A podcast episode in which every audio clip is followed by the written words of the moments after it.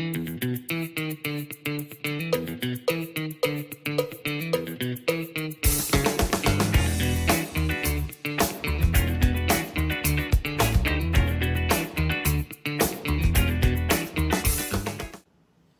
家好，欢迎来到股气，感谢大家今天收听我们的节目。那今天我们要讲的议题是美国科技股大跌这件事情哦。那还记得我们前几集在巴菲特的专辑里面有讲到说，巴菲特其实觉得科技股都开始要被打回基本面了，因为现在溢价太多了嘛。对，那我们可以从哪些地方来看科技股的走势这个东西呢？其实一般来说，大家最常看的就是尖牙股。对，尖牙股是什么？就是简单来说，就是具有全球影响力的科技公司哦，就是比较有名的科技公司啊。对，那大家可以去看一个指数叫做 Fan Plus Index，F A N G 加号这样子。那这个指数呢，其实里面就有很多很有名的科技公司在里面。那例如说，看一下哦，Facebook、Apple、Amazon、Netflix、Google、阿里巴巴、百度，还有 Intel、Twitter 跟特斯拉。特斯拉这些都是比较新加入了，对。那你看这个指数就可以知道说，现在最具影响力的科技公司的走势大概如何。对。那最近跌都跌很凶哦。那特斯拉是最严重的。那我们今天就来谈论一下特斯拉到底未未来的状态会是有什么风险啊等等的。好，特斯拉在二零二零年涨了七倍哦。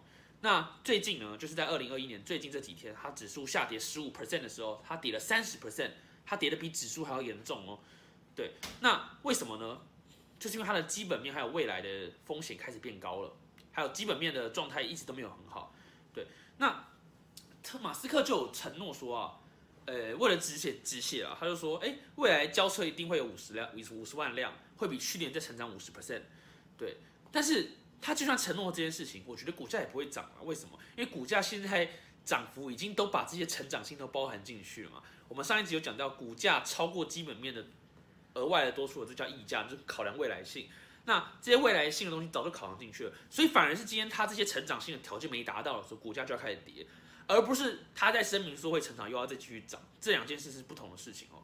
对，那未来除了这种营运的风险之外，还有什么那种系统性的风险，或是政经局势的风险？就是美中贸易战破局的这件事情。特斯拉是美国公司嘛？那最近大家可以看到，中国有个声明哦，中国政府就说，哎，他要求军方与国有企业员工不得开特斯拉进入工作地点。哎，大家听到这句话有什么意，有什么感受？再配合上最近中美的那个会谈都失败了嘛，对不对？有什么感受？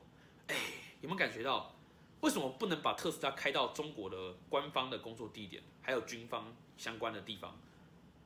因为他觉得要开始打仗了，对不对？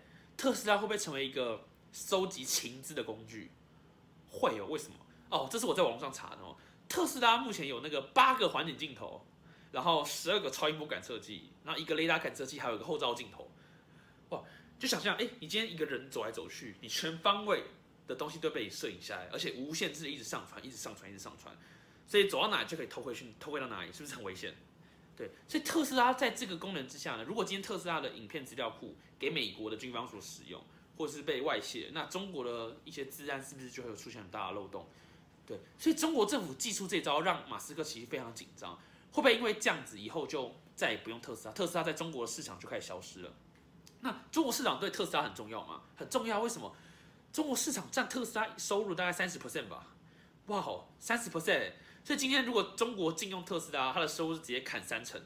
那另外呢，中国就是市场很庞大嘛。那目前中国这个点的电动车市场，特斯拉也占了大概有十 percent 哦，蛮多的。那未来这个中国市场饼图再扩大的话，就算它只有维持十 percent，钱也会越赚越多嘛。所以它是吃中国的米，当然要饮水思源嘛。但第二个问题是，除了这个政治局势的问题啊，我觉得啦，我们从一个国家发展的角度来看，中国自己在发展发展什么电动车嘛？你看，另外九成就十 percent 是特斯拉。我们这样想的话，那中国会不会想自己扶植自己的？自动车产业一定会嘛？自动车是未来的其中一种趋势之一嘛？所以特斯拉这种外国企业要在中国混下去的话，我觉得除非里面变成有中资，要不然就是跟政府有什么特殊的交情，要不然基本上未来这个市场上中佛一定会自己扶持他自己的企业啊，我是这样想的。对啊，就像半导体之前不是还有一个风暴，就是中国说自己要弄半导体，就大概是这个道理在。对，所以在我看来啊，这种金牙股、科技股啊。他们现在预期在过高的情况下，在热钱涌上，报酬率，呃，看起报酬率没有变好，但是价格不断的往上的情况下，我觉得都要深思熟虑啊。是巴菲特讲的，呃，金牙股们还有科技股们都要继续下修，其实我觉得是蛮合理的。所以如果有在存股或是在做美国价值投资的朋友们，我觉得科技股现在都不一定是好的趋势。像我自己买的以前买的科技股，现在涨完后我都卖光了，那我都把这些现金囤下来，等着之后可能台电可能上一集讲台电下跌的时候有便宜可以捡啊，或是有一些存股的不错的标的，未来出现下跌的时候我也要开始捡，对吧？大概是这样子。好，那我们今天这集就讲到这里。这集帮大家总结一下，就是特斯拉这张股票它未来的呃不可预期的报酬开始，哎，不可预期的风险开始变多了。那它的基本面其实是还没有改善非常多的。好，谢谢大家，感谢今天大家收听。